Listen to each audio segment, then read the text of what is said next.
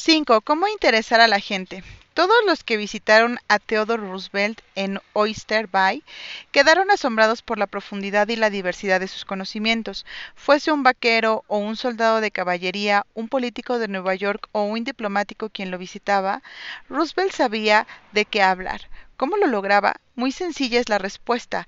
Siempre que Roosevelt esperaba un visitante, se quedaba hasta muy tarde la noche anterior a su llegada, instruyéndose en el tema sobre el cual sabía que se interesaba particularmente el huésped esperado. ¿Por qué Roosevelt no ignoraba, como las grandes líderes, que el camino real hasta el corazón es hablarle de las cosas que más, que más preciadas le son? El cordial William Leon Phelps, ensayista y profesor de literatura en Yale, aprendió esta lección al comenzar la vida. Cuando tenía ocho años y me encontraba un fin de semana de visita en casa de mi tía Libby Lindsay en Stanford sobre Housatonic, escribe Phelps en su ensayo sobre Human Nature, llegó una noche un hombre maduro y después de una cortés escaramuza verbal con mi tía volcó su atención en mí.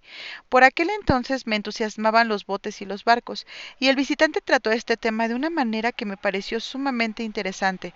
Cuando se retiró, hablé de él con entusiasmo qué hombre y cómo se interesa por la navegación. Mi tía me informó que era un abogado de Nueva York, que no tenía interés algunos en botes ni en barcos, pero ¿por qué no hizo más que hablar de botes? Porque es un caballero, respondió mi tía. Advirtió que te interesaban los botes y habló de las cosas que sabía que te interesarían y agradarían. Quiso hacerse agradable. Nunca olvidé las palabras de mi tía.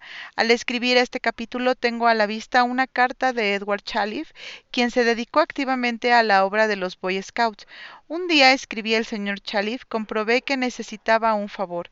Se estaba por realizar una gran convención de Boy Scouts en Europa y quería que el presidente de una de las más grandes empresas del país pagara los gastos de viaje de uno de nuestros niños. Afortunadamente, poco antes de ir a ver a este hombre, supe que había extendido un cheque por un millón de dólares y que después de pagado y cancelado, le había sido devuelto para que lo pusieran en un marco. Lo primero que hice cuando entré a su despacho fue pedirle que me mostrara ese cheque, un cheque por un millón de dólares. Le dije que no sabía de otra persona que hubiera extendido un cheque por esa suma y que quería contar a mis niños que había visto un cheque por un millón. Me lo mostró de buena gana, yo lo admiré y le pedí que me dijera cómo había llegado a extenderlo. Ya habrá notado usted, ¿verdad?, el señor Chalif no empezó a hablar de los Boy Scouts ni de la convención en Europa, ni de lo que él quería. Habló sobre lo que le interesaba al interlocutor. Veamos el resultado. Por fin el hombre a quien entrevistaba me dijo, Ah, ahora que recuerdo, ¿para qué vino a verme? Se lo dije, y con gran sorpresa mía no solamente accedió inmediatamente a lo que le solicitaba, sino que concedió mucho más. Yo le pedía que enviara un solo niño a Europa, y en cambio él decidió enviar a cinco niños, y a mí mismo me entregó una carta de crédito por mil dólares y me pidió que no nos que nos quedáramos siete semanas en Europa. Además me dio cartas de presentación para los para los jefes de sus sucursales a fin de que se pusieran a nuestro servicio, y él mismo nos recibió en París y nos mostró la ciudad. Desde entonces ha dado empleo a algunos de nuestros niños cuyos padres estaban necesitados y no ha dejado de favorecer jamás a nuestro grupo. Pero bien sé que si yo no hubiese descubierto primero el interés principal de este hombre y no le hubiera hablado de ello, no le habría encontrado tan fácil de convencer. ¿Es valiosa esa técnica para emplearla en los negocios? Veamos, tomemos el ejemplo de Henry Duvernoy, de la empresa Duvernoy Sons, una de las mejores panaderías de Nueva York. El señor Duvernoy quería vender pan a cierto hotel de la ciudad. Durante cuatro años se había visitado al cliente todas las semanas. Asistía a las mismas fiestas que el, que el gerente. Le hablaba en todas partes. Hasta tomó habitaciones en el hotel y vivió allí para tratar de hacer el negocio, pero todo sin resultado. Entonces nos dijo el señor Duvernoy, estudié relaciones humanas y resolví cambiar de táctica. Decidí investigar qué interesaba a este hombre, qué despertaba su entusiasmo. Descubrí que pertenecía a una sociedad de hoteleros llamada Hotel Gritters. No solamente pertenecía a ella, sino que merced a, su gran entusiasmo, se le había llevado a la presidencia de la organización y también a la de la entidad internacional. En cualquier parte donde se efectuaran las convenciones, este hombre asistía siempre, aunque tuviese que volar sobre montañas o cruzar desiertos y mares. Así pues, apenas lo vi al día siguiente empecé a hablarle de la entidad, ¿Qué respuesta obtuve? Me habló durante media hora acerca de aquel tema, vibrante de entusiasmo. Advertí fácilmente que en esta sociedad era su, pasatiempo, la pasión de su vida. Antes de salir de su oficina ya me había convencido de que fuera socio de su organización. Pero yo no había hablado una palabra del pan, y unos días más tarde un empleado del hotel me habló por teléfono para que enviara muestras y precios de nuestros productos. No sé, me dijo el empleado, qué ha hecho con el gerente, pero lo cierto es que está encantado con usted. Imagínese, durante cuatro años se había perseguido a aquel gerente procurando que me comprara nuestro producto y todavía lo seguía buscando si por fin no me hubiese tomado el leve trabajo de saber qué le interesaba y de qué le gustaba hablar. Edward Harriman de Hagerstown, Maryland, decidió vivir en el hermoso valle de Cumberland en Maryland después de completar su servicio militar. Lamentablemente, en aquel momento había pocos empleos disponibles en la zona. Una pequeña investigación sacó a luz el hecho de que muchas empresas de la región eran propiedad de un hombre que había triunfado espectacularmente en el mundo de los negocios, Funkhauser, cuyo ascenso de la pobreza a la opulencia intrigó al señor Harriman. No obstante, esta empresario tenía fama de inaccesible para la gente que buscaba empleo. El señor Harriman nos escribió Entrevisté a bastante gente y descubrí que todos los intereses de Funkhauser estaban concentrados en su actividad tras el poder y el dinero cómo se protegía de la gente como yo por medio de una secretaria leal y severa. Estudié los intereses y los objetivos de ella, y recién entonces hice una visita sin anuncio previo a su oficina. Desde hacía unos quince años, esta mujer había sido el satélite que giraba en la órbita del señor von Hauser. Cuando le dije que tenía una proposición para él que podía resultar un crédito de financiero y político, se interesó. También conversé con ella sobre su participación constructiva en el éxito de su patrón. Después de esta conversación me concedió una cita con Fundhauser. Entré en su enorme e impresionante oficina decidido a no pedir directamente un empleo. El hombre estaba sentado detrás de un gigantesco escritorio y no bien me vio, tronó. ¿Qué pasa con usted, jovencito? Señor Funhauser, le dije, creo que, puedo, creo que puedo hacerle ganar dinero. Inmediatamente se levantó y me invitó a sentarme en uno de los sillones. Le hice una lista de mis ideas y también de los antecedentes personales que me ponían en condiciones de hacer realidad esas ideas, subrayando los aspectos en que podrían contribuir a su éxito personal y al de sus empresas. RJ, como llegué a conocerlo después, me contrató al instante y durante 20 años he trabajado para él y he prosperado junto con sus empresas. Hablar en términos de los intereses de la otra persona es beneficioso para la dos partes. Howard Hersing, líder en el campo de las comunicaciones empresariales, siempre ha seguido este principio. Cuando se le preguntó qué obtenía de ello, el señor Hersing respondió que recibía una recompensa diferente de cada persona y que esas recompensas siempre habían dado por resultado una ampliación en su vida. Regla número 5. Hable siempre de lo que le interese a los demás. 6. ¿Cómo hacerse agradable ante las personas instantáneamente? Estaba yo en una cola esperando registrar una carta en la oficina de correos de la calle 33 y la octava avenida en Nueva York.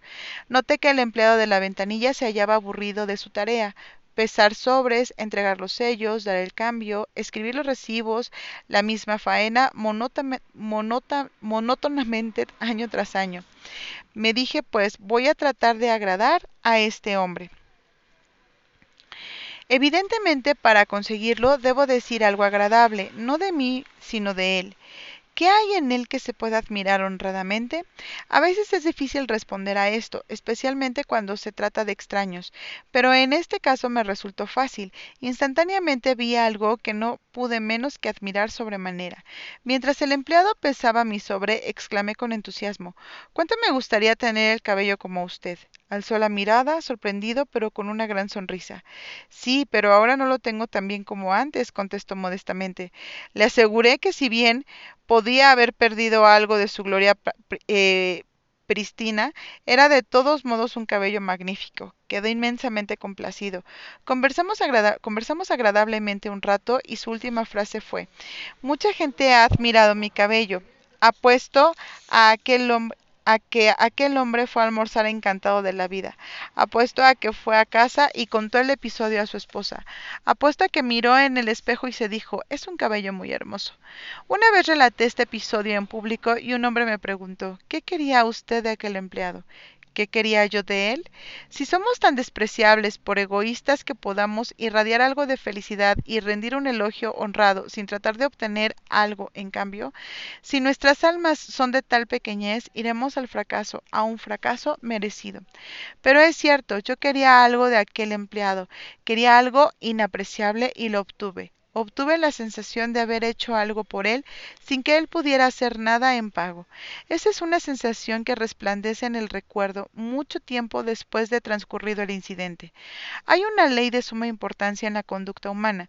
Si obedecemos esa ley, casi nunca nos veremos en aprietos. Si lo obedecemos, obtendremos incontables amigos y constante felicidad. Pero en cuanto quebrantemos esa ley, nos veremos en interminables dificultades.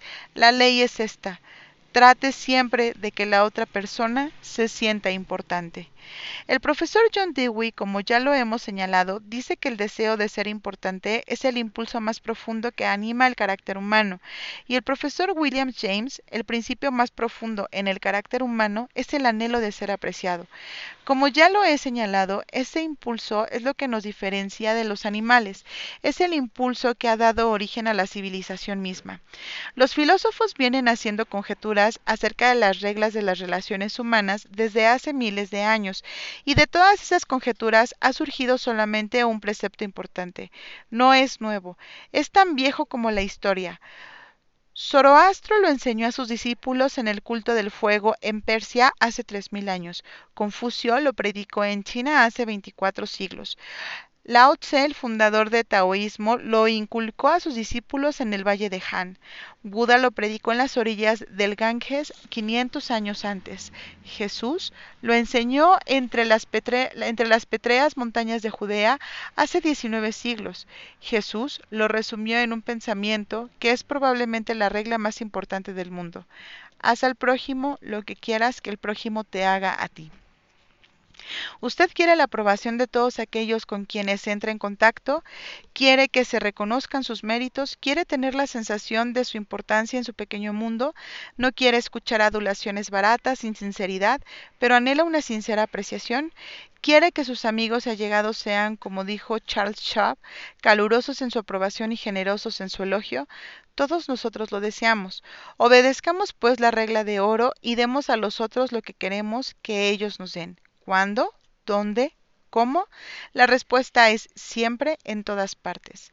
David Smith eh, en Wisconsin contó en una de nuestras clases cómo manejó una situación delicada cuando le pidieron que se hiciera cargo del puesto de refrescos en un concierto de caridad. La noche del concierto llegué al parque y descubrí que me esperaban dos damas mayores bastante malhumoradas junto al puesto de refrescos. Al parecer ambas creían estar a cargo del proyecto mientras yo estaba indeciso, preguntándome qué hacer. Se me acercó uno de los miembros del comité organizador y me entregó una caja con cambio, al tiempo que me agradecía haber aceptado dirigir el puesto continuación me presentó a Rose y a Jane, que serían mis ayudantes, y se marchó. Siguió un largo silencio. Al comprender que esa caja con el cambio para las ventas era un símbolo de autoridad, se la di a Rose diciéndole que yo no podría ocuparme de la parte monetaria, pues no sabía hacerlo, y me sentiría mejor si ella se hacía cargo. De inmediato le sugería a Jane que se ocupara de dar órdenes a las dos jovencitas que nos habían asignado para atender al público. Le pedí que les enseñara a servir y la dejé a cargo de esa parte del asunto. Pasamos una velada perfecta con Rose muy feliz contando el dinero y Jane supervisando a las muchachas y yo disfrutando del concierto. No es preciso esperar a que nos elijan embajador en Francia o presidente en la sociedad a la que pertenecemos para emplear esta filosofía del aprecio de los demás. Casi todos los días se pueden obtener resultados mágicos con ella. Si, por ejemplo, la camarera nos trae puré de papas cuando hemos pedido papas fritas a la francesa, digámosle, siento tener que molestarla, pero prefiero las papas a la francesa. Ella responderá, no es molestia, y se complacerá en satisfacernos porque hemos demostrado respeto por ella. Frases insignificantes como lamento molestarlo, tendría usted la bondad de, quiere hacer el favor de, tendría usted la gentileza o gracias. Pequeñas cortesías como estas sirven para aceitar las ruedas del monótono mecanismo de la vida diaria y de paso son la seña de, la buena educación. Busquemos otro ejemplo. Las novelas de Kane fueron grandes bestsellers en las primeras décadas del siglo. Millones de personas las han leído. Era hijo de un herrero, no fue a la escuela más que ocho años y sin embargo cuando murió era el literato más rico de su época. Su historia es así. Kane tenía predilección por los sonetos y las baladas y devoraba toda la poesía de Dante Gabriel Rossetti. Hasta escribió un artículo en que formulaba el elogio de las realizaciones artísticas del poeta y envió una copia al mismo Rossetti. Rossetti quedó encantado y lo probable es que le dijera, un joven que tiene tan elevada opinión de mis condiciones debe de ser un joven brillante. Rossetti invitó pues al hijo del herrero a que fuese a Londres y trabajara como secretario suyo. Fue aquel el vuelco mayor en la vida de Holkane, porque en su nuevo cargo conoció a los artistas literarios del momento. Siguiendo sus consejos e inspirado por sus recomendaciones, se lanzó a una carrera que hizo lucir su nombre en el cielo de la literatura. Su hogar Greva Castle, en la, en la, isla del hombre, Llegó a ser la meca de los turistas de todo el mundo y cuando murió dejó una herencia de muchos millones de dólares, pero quizás habría muerto pobre y desconocido si no hubiese expresado su admiración por un hombre famoso. Tal es el poder, el poder estupendo de la apreciación sincera. Rossetti se consideraba importante y esto no es extraño, pues casi todos nos consideramos importantes, muy importantes. Para que la vida de una persona cambie totalmente, puede bastar que alguien la haga sentir importante. Ronald Rowland, que es uno de los instructores de nuestro curso en California, es también maestro de artes y oficios. Nos escribió sobre un estudiante de su clase introductora de artesanías llamado Chris. Chris era un chico muy callado y muy tímido, desprovisto de toda confianza en sí mismo, la clase de estudiante que suele no recibir la atención que merece. Yo doy también una clase avanzada que se ha transformado en una especie de símbolo de estatus, pues es un privilegio muy especial que un estudiante se gane el derecho de asistir a ella. Un miércoles Chris estaba trabajando con mucho empeño en su mesa. Yo sentía auténticamente que dentro de él ardía un fuego oculto. Le pregunté si no le gustaría asistir a la clase avanzada. Como me gustaría que hubieran visto la cara de Chris en ese momento, las emociones que embargaban a ese tímido muchachito de 14 años, cómo trataba de contener las lágrimas. ¿En serio, señor Rowland? ¿Haré buen papel? Sí, Chris, eres muy bueno. En ese momento tuve que alejarme porque sentía lágrimas en mis propios ojos. Cuando Chris salió de la clase ese día parecía diez centímetros más alto. Me miró con ojos brillantes y me dijo con una voz firme Gracias, señor Rowland. Chris me enseñó una lección que no olvidaré nunca que en todos nosotros existe un deseo profundo de sentirnos importantes. Para ayudarme a no olvidar nunca, hice un cartel que dice, eres importante.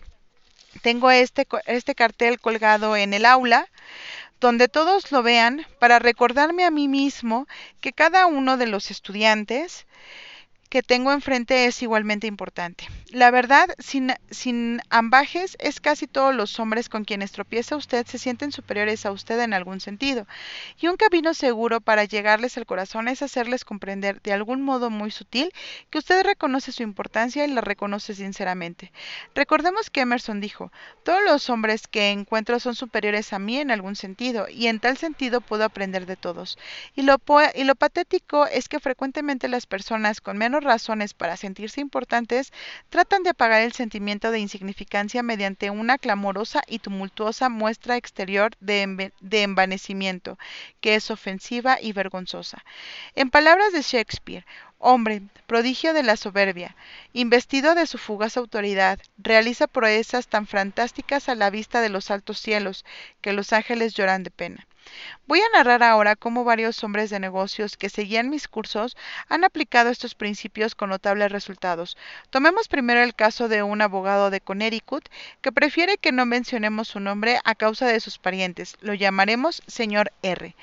Poco después de iniciar nuestro curso, fue en automóvil con su esposa a visitar a algunos parientes que están en Long, en Long, Island. La esposa lo dejó en casa de una anciana tía y se fue sola a visitar a otros parientes más jóvenes. Como nuestro hombre tenía que pronunciar en el curso una conferencia sobre la forma en que aplicaba el principio de apreciar la importancia de las otras personas, consideró que podría empezar con la anciana. Miró pues a su alrededor para ver qué podía admirar honradamente. Esta casa fue construida alrededor de 1890, ¿verdad? preguntó. Sí, respondió la anciana. Precisamente en ese año la construyeron. Me recuerda mucho a la casa en que nací. Es hermosa, bien construida, amplia. Bien sabemos que ya no construyen casas así. Tienes razón. La gente de hoy no tiene interés por las casas hermosas. Todo lo que quieren es un departamentito y una heladera eléctrica. Nunca están en casa, siempre paseando en sus automóviles. Esta es una casa de ensueño, prosiguió la anciana con voz vibrante por los recuerdos. Fue construida con amor. Mi marido y yo soñábamos con ella mucho antes de construirla. No llamamos a un arquitecto, la planeamos por nuestra cuenta. Le mostró después toda la casa y nuestro amigo expresó su calurosa, su calurosa admiración por todos los tesoros que la anciana había recogido en sus viajes durante toda su vida. Mantillas de encaje, un viejo juego de té inglés, porcelana de Wedgwood, camas y sillas francesas, pinturas italianas y cortinados de seda que habían pertenecido a un castillo francés. Después de mostrarle toda la casa, la anciana llevó al señor R al garage. Allí, colocado sobre tacos de madera, había un automóvil Packard casi nuevo. Mi marido compró ese coche poco antes de morir dijo dulcemente la anciana. No se le ha usado después de su muerte. Usted aprecia las cosas bellas y le voy a regalar este automóvil. Pero tía, protestó el señor R, me abruma usted. Es claro que agradezco su generosidad, pero no podría aceptarlo. No soy siquiera pariente suyo. Tengo un automóvil nuevo y usted tiene muchos parientes a quienes les gustaría este Packard. Parientes, exclamó la anciana. Si tengo parientes que solo esperan mi muerte para conseguir ese automóvil, pero no se los voy a dejar. Si no quiere dejarlo a nadie, le será fácil venderlo. ¿Venderlo? ¿Cree usted que podría vender este coche? ¿Cree que podría admitir que algún extraño recorriera las calles en este automóvil que mi marido compró para mí? No puedo ni pensar en venderlo, se lo voy a regalar. Usted aprecia las cosas bellas. El señor R trató de disuadirla, pero no pudo sin herir sus sentimientos. Aquella anciana, sola en su casona, con sus tesoros y sus recuerdos, anhelaba un poco de admiración. Había sido joven y hermosa, había construido una casa entibiada por el amor y había comprado cosas en toda Europa para embellecerla más. Ahora, en la aislada soledad de los años, anhelaba un poco de tibieza humana, un poco de auténtica apreciación, y nadie se la daba. Cuando la encontró, como un manantial en el desierto, su gratitud no podía tener otra expresión adecuada que el obsequio de un automóvil Packard. Tomemos otro caso. Donald McMahon superintendente de Lewis and Valentine, empresa de jardinería y de arquitectura panorámica de Nueva York, nos relató este incidente. Poco después de escuchar la conferencia sobre cómo ganar amigos e influir sobre las personas, estaba yo dedicado a trazar los jardines en la finca de un famoso abogado. El propietario salió a darme algunas indicaciones sobre los sitios donde quería que se plantaran los, los rododendros y las azaleas. Juez, le dije, tiene usted un hermoso pasatiempo. He podido admirar los espléndidos perros que cría usted. Sé que todos los años ganan muchos premios en la exposición canina de Madison Square Garden. Fue sorprendente el efecto de esta pequeña muestra de apreciación. Sí, respondió el juez, me entrego mucho con me, me entretengo mucho con los perros. ¿Le gustaría ver la perrera? Pasó casi una hora mostrándome los perros y los premios conquistados. Hasta buscó sus pedigrís y explicó las líneas de sangre que daban por resultado tanta belleza e inteligencia canina. Por fin se volvió a mí y me preguntó ¿No tiene usted un hijito? Sí. Bien, ¿no le gustaría tener un perrito? Oh, es claro, estaría encantado. Bien, le voy a regalar uno. Empezó a decirme cómo debía alimentarlo, pero luego se interrumpió. Se va a olvidar usted, dijo. Si se lo digo, le voy a escribir todo lo necesario. Entró en su casa, escribió a máquina el pedigrí y las instrucciones para el cuidado del perrito y me regaló un cachorro que valía cientos de dólares, además de una hora y quince minutos de su valioso tiempo, exclusivamente porque yo había admirado honradamente su pasatiempo. George Eastman, famoso en relación con las cámaras Kodak, inventó la película transparente que hizo posible la cinematografía actual. Reunió una, una fortuna de 100 mil millones de dólares y llegó a ser uno de los más famosos hombres de negocios de la Tierra. A pesar de todo esto, anhelaba que se reconocieran sus méritos tanto como usted o yo. Un ejemplo, hace muchos años, Eastman decidió construir la escuela de música Eastman en, en Rochester, además de Kilburn Hall, un teatro en homenaje a su madre. James Adamson, presidente de la empresa superior Seating Company de Nueva York, quería obtener el pedido de las butacas para los dos edificios. Después de comunicarse telefónicamente con el arquitecto encargado de los planos, el señor Adamson fijó una entrevista con el señor Eastman en Rochester. Cuando llegó ahí, el arquitecto le dijo, sé que usted quiere obtener este pedido, pero desde ahora le advierto que no tendrá ni un asomo de probabilidad si se hace, si hace perder más de cinco minutos de tiempo al señor Eastman. Está muy ocupado. Diga rápidamente, pues, lo que quiere y márchese. Adamson estaba dispuesto a seguir el consejo. Cuando se le hizo entrar en el despacho, notó al señor Eastman doblado sobre una pila de papeles que tenía encima del escritorio. Enseguida el señor Eastman alzó la vista, se quitó los anteojos y caminó hacia el arquitecto y el señor Adamson diciendo Buen día, caballeros, ¿qué puedo hacer por ustedes? El arquitecto hizo la presentación y entonces el señor Adamson inició la conversación. Mientras esperábamos que usted se desocupara, señor Eastman, he podido admirar esta oficina. Le aseguro que no me importaría trabajar si tuviera para ello una oficina así. Ya sea Sabe usted que me dedico a los trabajos de decoración interior en madera y jamás he visto una oficina más hermosa. Me hace recordar usted algo que casi tenía olvidado. Es hermosa, ¿verdad? Me gustaba cuando recién construida, pero ahora llego con muchas cosas en la cabeza y no me fijo siquiera en la oficina durante muchas semanas, respondió Eastman. Adamson se acercó a una pared y pasó la mano por un panel. Esto es roble inglés, ¿verdad? La textura es algo diferente del roble italiano. Sí, es roble inglés importado. Fue elegido especialmente por un amigo que se especializa en maderas finas. Luego Eastman le mostró toda la habitación, señalando las proporciones, los colores, las tallas, las tallas a mano y otros efectos que había contribuido a proyectar y ejecutar personalmente.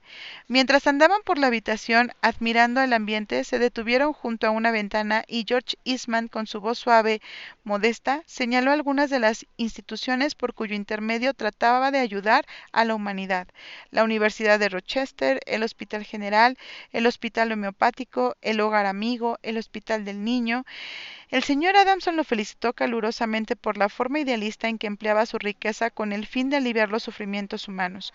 Poco después, George Eastman abrió una caja de cristal y sacó la primera cámara que había sido del de que había sido dueño, un invento adquirido a un inglés. Adamson lo interrogó largamente acerca de sus primeras luchas para iniciarse en los negocios, y el señor Eastman habló con franqueza de la pobreza de su niñez, relató cómo su madre viuda había atendido a una casa de pensión mientras él trabajaba en una compañía de seguros, el temor a la pobreza lo perseguía día y noche, hasta que resolvió ganar dinero suficiente para que su madre no tuviera que trabajar tan duramente en la casa de pensión.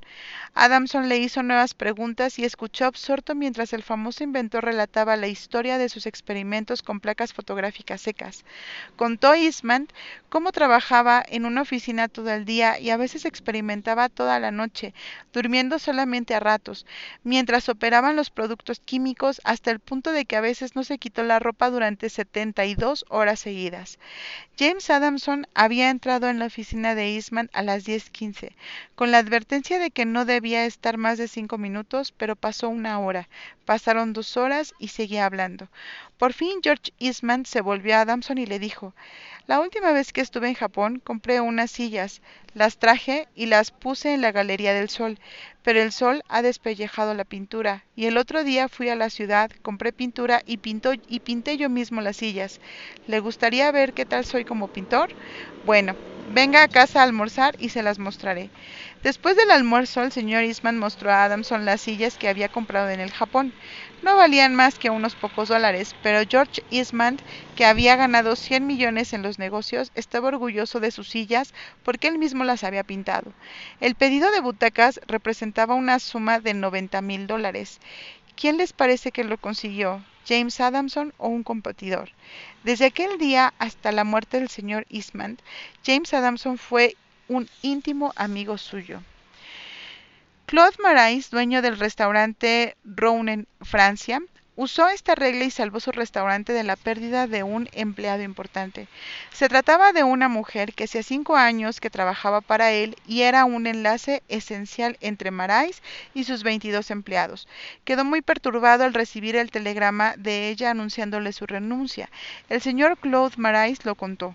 Me sentía no solo sorprendido, sino más aún decepcionado, porque sabía que había sido justo con ella y la había tratado bien, pero al ser una amiga además de una empleada, era posible que yo la hubiera descuidado un poco y le hubiera exigido más que a mis otros empleados. Por supuesto no podía aceptar su renuncia así como así. La llevé aparte y le dije, Paulette, debe entender que no puedo aceptar su renuncia. Usted significa mucho para mí y para la compañía. Y si es tan responsable como lo soy yo, mismo y si es tan responsable como lo soy yo del éxito de nuestro restaurante. Después repetí lo mismo delante de todo el personal y le invité a mi casa y le reiteré mi confianza con toda mi familia presente. Paulette retiró su renuncia y hoy quedó y hoy puedo confiar en ella más que nunca antes. Y me tomó el trabajo de expresarle periódicamente mi aprecio por lo que hace y reiterarle lo importante que es para mí y para el restaurante. Hábleles a las personas de ellas mismas, dijo Disraeli, uno de los hombres más astutos que han gobernado el imperio británico, y lo escucharán por horas. Regla número 6. Haga que la otra persona se sienta importante y hágalo sinceramente. En pocas palabras, seis maneras de agradar a los demás. Regla 1. Interésese sinceramente por los demás. Regla 2. Sonría. Regla 3. Recuerde que para toda persona su nombre es el sonido más dulce e importante en cualquier idioma. Regla 4. Sea un buen oyente. Anime a los demás a que hablen de sí mismos. Regla 5. Hable siempre de lo que le interese a los demás. Regla 6. Haga que la otra persona se sienta importante y hágalo sinceramente.